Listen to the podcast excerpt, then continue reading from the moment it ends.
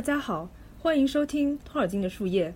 托尔金笔下的中洲世界如此广袤辽阔，激发了无数人的创作灵感。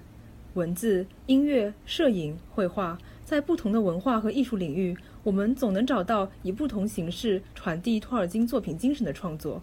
插画也许是诸多创作形式中和我们关系最为密切的一个。今天又有一位特别嘉宾雪莱到我们节目做客。据我所知，他平时有个小爱好，就是收藏不同插画版本的托尔金作品。所以，我们今天就要与他一起来聊聊那些我们熟悉和不熟悉的托尔金插画师。那按照惯例，先请雪莱同学自我介绍一下，并说说自己的入坑经历吧。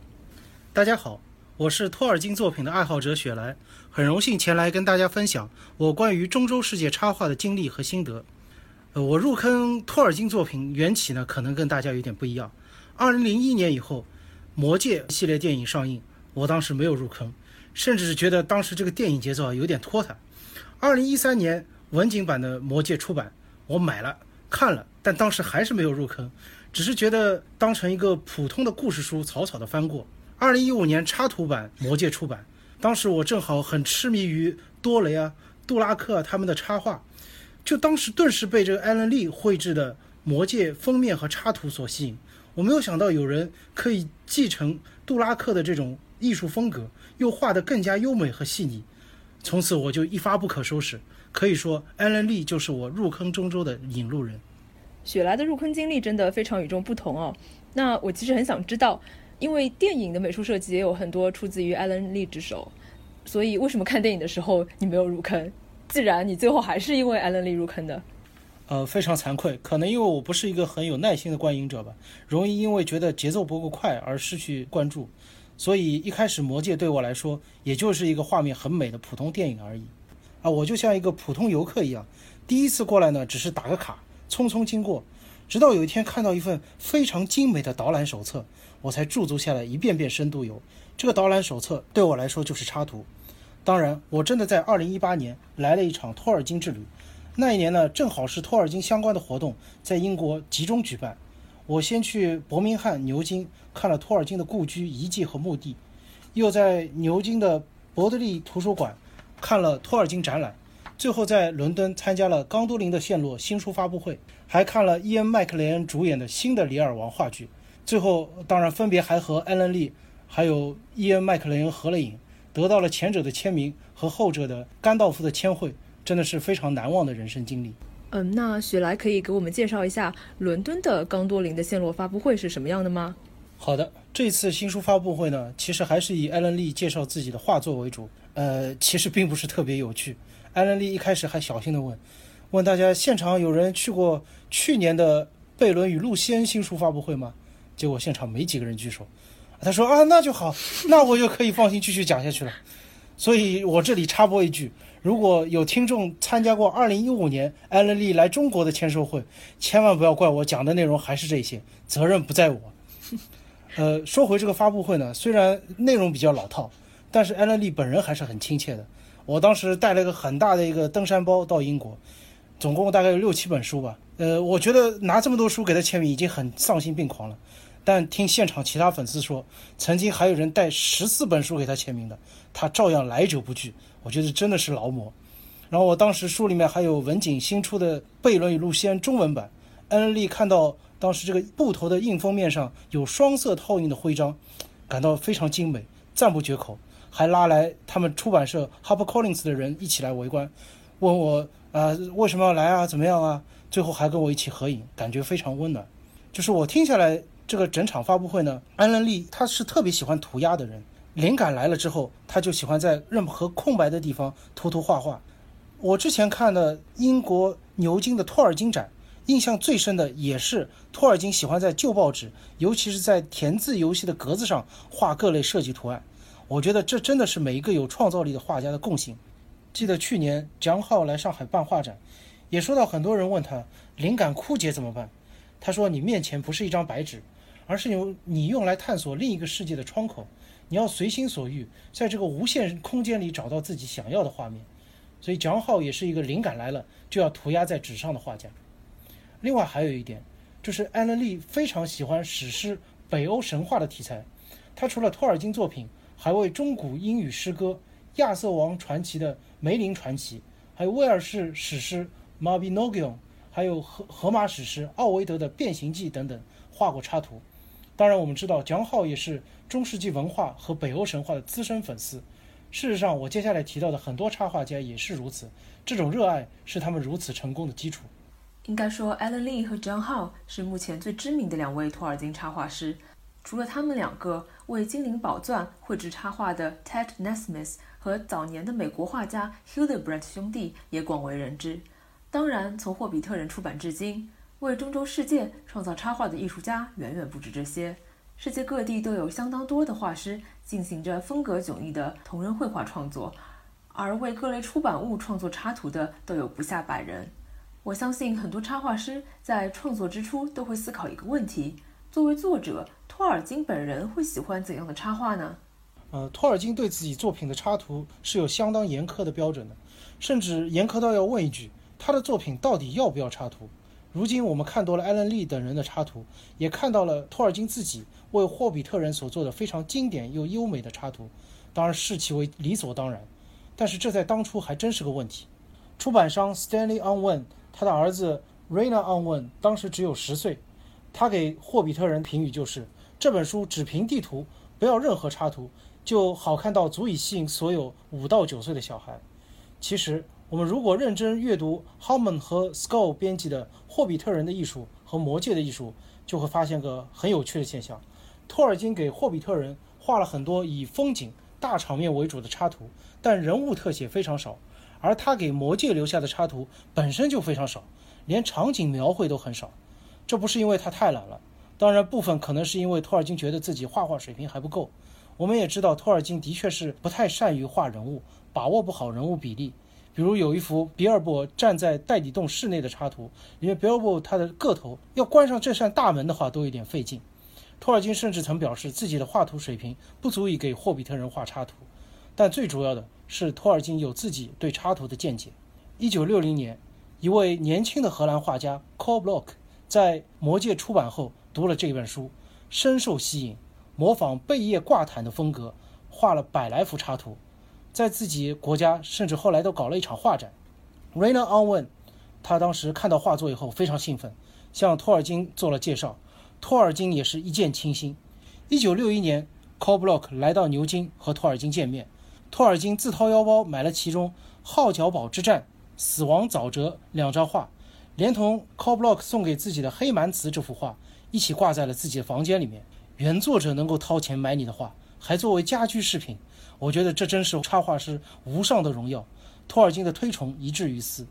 托尔金在与 c o b l o c k 的交谈当中透露，自己其实并不喜欢给自己的作品加插图，不希望读者是从艺术家的眼中来看自己作品的。c o b l o c k 自己解释道：“因为图画和文字是完全不同的传递信息的方式，文字可以激发读者的很多想象，构建起自己心中的人物形象和具体场面。托尔金就是这样想象力非常丰富的人。”在他眼里，自己的角色栩栩如生出现在了自己眼前，但是图画让无尽的想象瞬间塌缩为一个具体的画面。这个画面可能跟读者所想完全不同，甚至可能和托尔金的心中设定也完全不同。不过，托尔金也做了一些妥协，比如他为霍比特人画了大量插图，但这是因为霍比特人是儿童读物，没有插图的儿童读物是难以想象的。即便如此，他也尽量只画森林、河谷、山川。这些都是故事发生的环境乃至氛围所在，而非具体的场景特写。由此 c o b l o c k 探讨了插画的一些重要问题。他说，插图和文本是可以各自成一体系的，但好的插图可以做到与文本的相互尊重，即插图是要尊重文本的基本设定和内容，但文本也要尊重插图本身的独特的生命力，能够让插图从自己独特的视角去诠释作品，增进读者的理解和想象。托尔金本人对插图没有如此系统的阐释，但他也反复表达了两层意思：一个是他的作品是基于古日耳曼民族的语言所创作的神话史诗，插图也要能反映这一特点，所以他特别喜欢 c o b l o c k 以贝叶挂毯的风格来描绘洛希尔人的战斗场面，因为贝叶挂毯大家众所周知是威廉征服英国的黑斯廷斯战役这个场面，是典型的诺曼艺术风格。很符合他对洛汗王国的想象。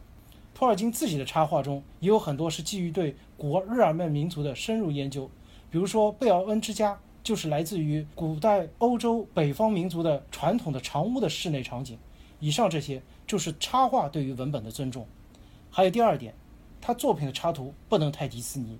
这里必须提到一个话题：托尔金对迪士尼动画其实非常反感。他曾经在1937年5月13日写给 Allen and Unwin 出版社的信里说。自己打心眼里是非常讨厌迪士尼工作室的作品。在一九四六年十二月七日给 Stanley Unwin 的信里，托尔金继续批评德国版的《霍比特人》太过迪士尼化，和自己心中那个奥丁神话一样的世界相差的太远了。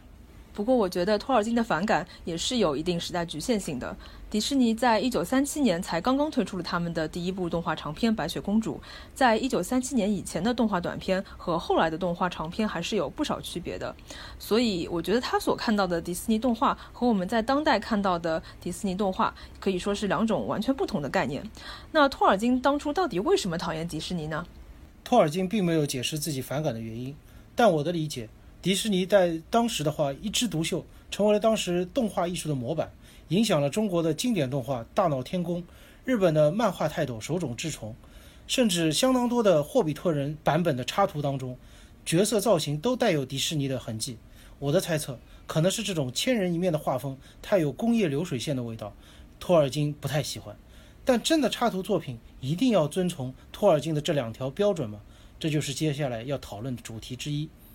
刚才提到 c o b l o c k 的贝叶挂毯画风很对托尔金的胃口。事实上，还另外有一个著名的插画家，也对中世纪文化和画风非常熟悉，也赢得了托尔金的青睐，那就是 Pauline Baynes。一九四八年，托尔金不满意 Allen and Unwin 出版社为他的新书《Farmer Giles of Ham》安排的插画，说这些画与自己的作品风格完全不符。出版社转而向年轻的 Baynes 征集画作，托尔金看了之后龙颜大悦。在第二年三月十六日给出版社的信中说，他们不仅仅是插图，而是与我作品可以比肩的另一篇题材。我展示给了我的朋友看，他们客气的评价说，相比这些图，我的文字似乎沦为了图片的注解。很有可能 C.S. Lewis 就是这些毒舌朋友之一，因为众所周知，就在不久后，Baynes 就与他开始合作，共同完成了最经典的一版插图版的《纳尼亚传奇》。后来托尔金又提到。贝恩斯的《Farmer Giles of Ham》插图灵感很大程度上源于中世纪的画作，插图和这本戏仿中世纪浪漫传奇的小说风格很搭调。这个评价对贝恩斯实至名归，因为他的确对中世纪文化，甚至到服饰装扮都很有研究，还参与编写了一本中世纪骑士图典《A Dictionary of Chivalry》的创作之中，体现出他对这一题材的热爱。后来，贝恩斯成为了托尔金作品的御用插画师。为他的作品《The Adventure of Tom Bombadil》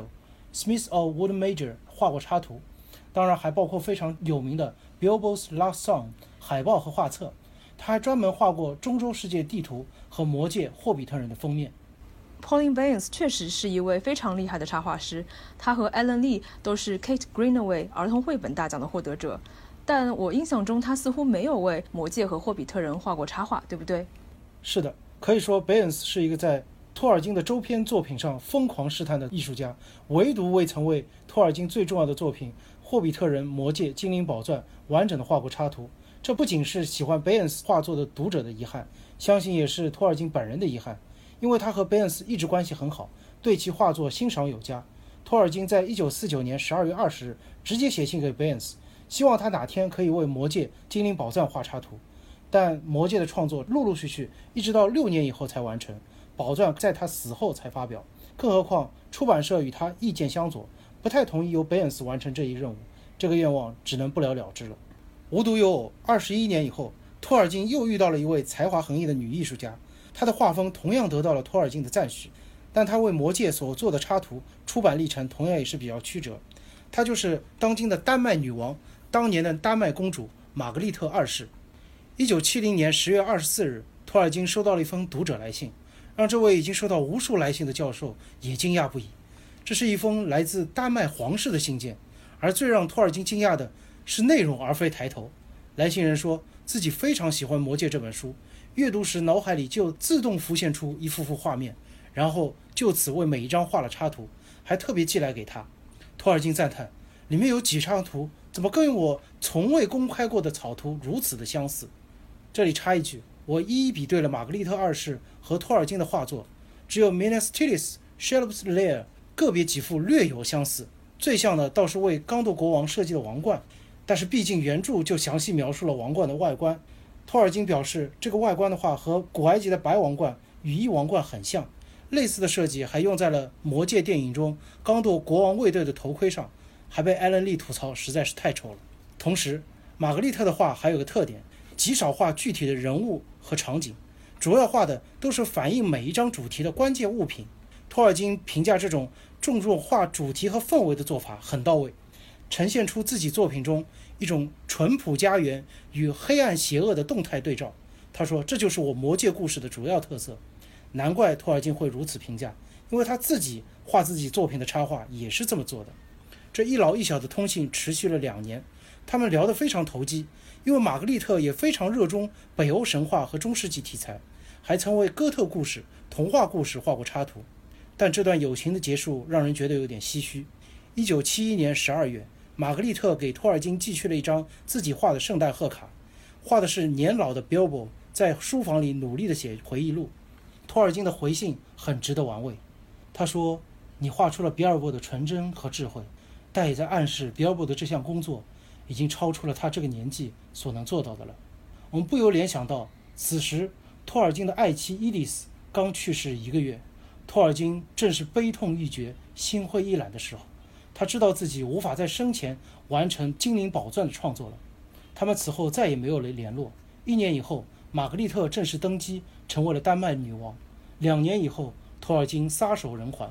一个年轻人登上世界舞台，一个老人离开人世，而很长时间，他们的友谊都不为人所知。直到1977年，玛格丽特的中州画作才以 Inga Hild Grosma 的笔名公开发表，先是成为了丹麦版《魔戒》的插图。玛格丽特自己。可能也参与了这个版本的翻译工作。同一年，他与 Folio Society 还有 Harper Collins 出版社合作，由插画家 Eric Fraser 进行了二次加工，出版了他插图的英文版的《魔戒》。后者的加工改动还是不小的，把他的细线条素描风改成了版画风，个别图案甚至另起炉灶。比如说阿尔隆德的会议一张，从与精灵的露天篝火派对改成了模仿贝尔恩之家的室内画面；西方之窗一张。从密林中的洞口改成了透过瀑布看洞外的斜阳。奇利斯乌狗之塔一张把室内场景改成了门口的刑具大展览。后来到了1990年左右，女王又授权丹麦的乐队 The Talking Ensemble 可以在其根据魔戒诗歌改编而来的专辑封面和小册子上使用自己的插画。因为1977年的丹麦版魔戒和 The Ensemble 的专辑早已经绝版，要找到原汁原味的女王版插图已经很难了。为托尔金画插图的优秀女画家还不止这些。接下来一位名气更为响亮，她就是《姆明谷故事》的创作者托夫杨松。他能和托尔金产生神奇的连结，也真是因缘巧合。如果早几年，他都未必会答应为中州世界画插图。原来那是一九六零年左右，他的《姆明谷故事》在芬兰国内外掀起了姆明狂热，却也为他自己带来了巨大的烦恼。他必须应付各种邀约、催稿死线。却越来越难就母明这个题材找到更多灵感，他很迫切地想要摆脱母明这个标签，尝试些不一样的创作。于是他开始接一些其他的任务，比如说为刘易斯·卡罗尔的《爱丽丝漫游仙境：猎杀记》绘制插图。一九六零年底，《长袜子皮皮》的作者、著名儿童作家林格伦找上了托夫·杨松。原来林格伦作为图书发行人，接到了翻译出版《霍比特人》的单子，力荐托夫·杨松为这本书画插图。林格伦从流芳百世的高度劝说，其实已经早已声名远扬的托夫杨松参与进来，但后者最终答应下来，却是基于完全不同的理由。原来，托夫杨松其实是个惊悚小说的爱好者，最爱的小说家就是爱伦坡。他最开心的时刻就是从恐怖故事中获得了战栗般的快感。而托夫杨松读了《霍比特人》之后，认为托尔金的故事比艾伦坡的更加阴森可怕，这是托夫杨松能给出的最高的评价了。其实托尔金作品读了之后有这份感觉并不稀奇。我看《魔戒》电影，尤其是戒灵追踪霍比特人那一段，完全就是当恐怖片看的。艾伦·利也提到，他第一次读到摩瑞尔矿坑那里，觉得整段情节都十分可怕，会联想到小时候在游乐场鬼屋里的恐怖经历。所以托夫杨松把重点放在了描绘那种恐怖氛围和戏剧化的场面上。他说：“恐怖的森林、漆黑的河流、月下的荒原、凶猛的坐狼，只要大家不要给我压力，我完全能把这个灾难世界描绘出来。”当然，最终读者看到杨松的插画，并没有感受到多少恐怖的意味，反而都觉得非常生动和可爱。我觉得这是和他的世界观有关的，就像姆明谷居民所做的那样，托夫杨松和那些恐怖的故事和解了。成为了他生活乐趣的一部分，这是杨松独特的人生态度。而另外一方面，托夫杨松也没有花多少心思去勾勒霍比特人的人物特征，在他眼里，这不就是北欧常见的矮人、半兽人、精灵和半神的故事吗？所以，他笔下的霍比特人人物特征都不是很明显，但都很灵动。这是因为他喜欢反复涂鸦一个角色的不同动作，最后串联成一幅动态的画面，体现出了独特的杨松画风。著名的画家托夫杨松与著名的小说家托尔金的强强联合，当中还有著名儿童作家林格伦牵线，那肯定是反响强烈，好评如潮吧？恰恰相反，一九六二年的这版《霍比特人》压根没有溅起多少水花，无论托尔金专家还是普通读者都表现得很冷漠，这比迎来漫天口诛笔伐也许更令人难受。偶尔的几条意见都是比较负面的，比如说《阿尔达》杂志上有文章认为，托夫扬松笔下巨怪一样大的古鲁。与原著设定不符。其实，托夫扬松这种弱化人物细节、注重描绘氛围的想法，倒是与托尔金是不谋而合。果然，真金迟早会发光。二零一六年，托尔金阅历选用了托夫扬松的插图。二零一八年，芬兰万塔艺术馆举办了托夫杨松的《霍比特人》展览。同年，小说家尼尔·盖曼也发了推特，高度评价托夫杨松的《霍比特人》插图。有托夫杨松这样个人风格鲜明的插画。也有充分尊重托尔金原著的插画，那就是日本画家四岛龙一的《魔戒：霍比特人》插图，尤其是日文版《霍比特人》值得一说。岩波书店曾出版了五十多册少年文库，都是脍炙人口的世界儿童文学名著，还请了动画大师宫崎骏选择书目写推荐语。四岛龙一插图的《霍比特人》就是其中之一。他画的封面巴德杀死巨龙斯毛哥，连托尔金本人都高度推崇。因为这幅画和托尔金的原作极其类似，细节上还更加细腻到位。不仅如此，他画的霍比屯、戴里洞内部、贝奥恩之家、精灵王地宫门外、长湖镇都把握住了托尔金原著的精髓，看得出花了番研究的心思，所以刚出版就获得了高度评价。一九六九年，《Miss Law》杂志上，Robert Elwood 写的介绍文章说，这一版的插图没有把人物画得太过卡通化。也没有画成很模式化的英雄人物，而是捕捉到了托尔金原著的史诗韵味。毫无疑问，水平在托尔金作品插画中是数一数二的。我们似乎一直会拿是否符合托尔金的设定作为评判插画好坏的重要标准。那么，插画是否一定要死守托尔金原著的风格和韵味呢？来自俄罗斯的精彩故事也许表明未必如此。俄罗斯或者说前苏联的托尔金插画不仅数量惊人，而且佳作频出。值得专门做个介绍。外国有人专门收罗了各国尽量完整的六十七个版本的《霍比特人》正式出版物的插图，其中俄国就有三十七个版本。如果算前苏联的话，那就有四十四个版本。怎么会有这么多的插图版本？这是个很有趣的问题。我觉得有三个原因。第一个，苏联的地下出版市场非常发达，《魔戒》在前苏联是禁书，甚至催生出更多的地下流传版本。流传下来的《精灵宝钻》有六个译本，《霍比特人》有九个译本，《魔戒》有十个译本，甚至还有同一本书各卷由互不相识的几个人分别翻译的情况。出现了这么多版本的插图，也就不奇怪了。第二个原因，托尔金的作品在俄国，尤其是俄国中产阶层和孩子们中间，的确很受欢迎。俄国不仅出版了他的书，拍了《霍比特人》电影，甚至还有基于《精灵宝钻》的音乐剧《芬罗德之歌》。对于一个非英语母语国家已经很不容易了，有本书很能说明这种受欢迎的程度，那就是1976年出版、由著名儿童画家米哈伊尔·别洛姆林斯基插图的《霍比特人》。这本书也是俄国再版次数最多、发行最广的一本托尔金作品。里面的人物形象比较卡通化，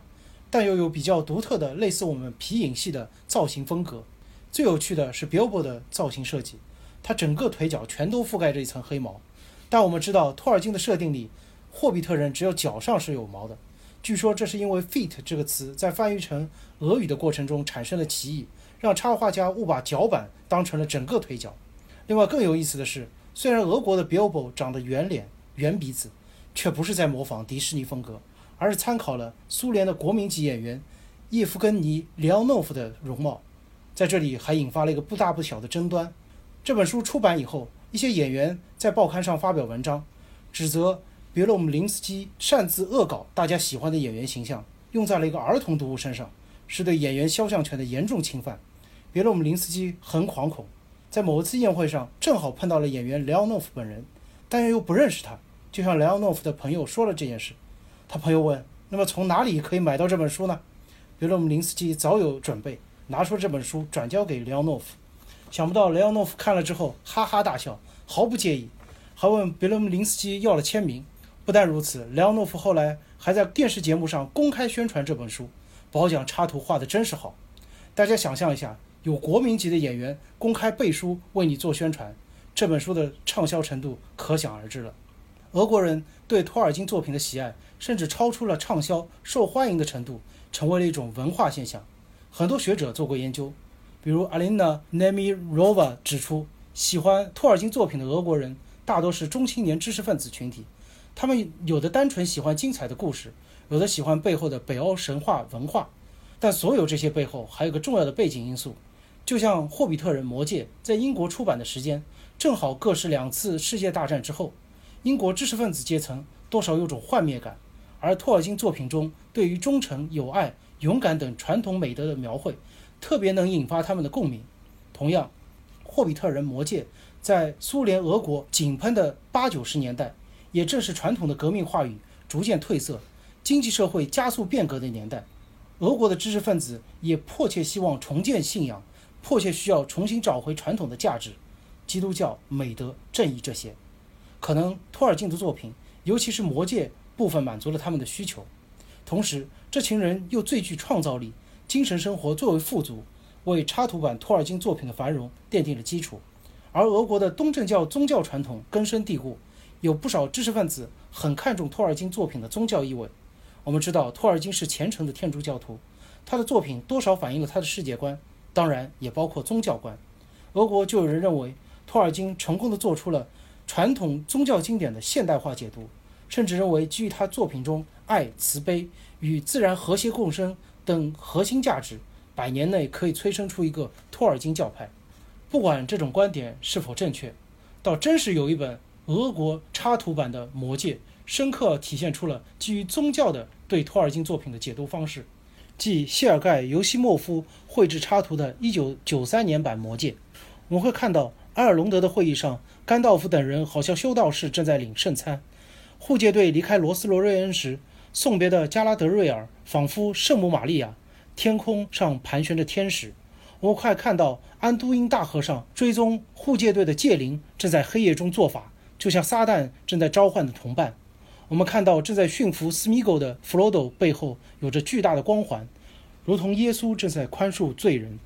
离开灰港前往维林诺的一般人，就像登上方舟，两位天使为他们拉开了天堂的帷幕。这种画面的宗教感和冲击力是极强的。尤西莫夫大量采用了中世纪的经典宗教图画，比如有张 Sam Genji 拿着盾牌的插图。他的衣服造型源自于爱尔兰圣帕特里克中的圣龛，上面的凯尔特螺旋状纹饰源于爱尔兰的杜若金手抄本，而 Sam Genji 圆形盾牌的花纹图样又来自于非常有名的爱尔兰凯尔金手抄本。插图中丰富的宗教元素可见一斑，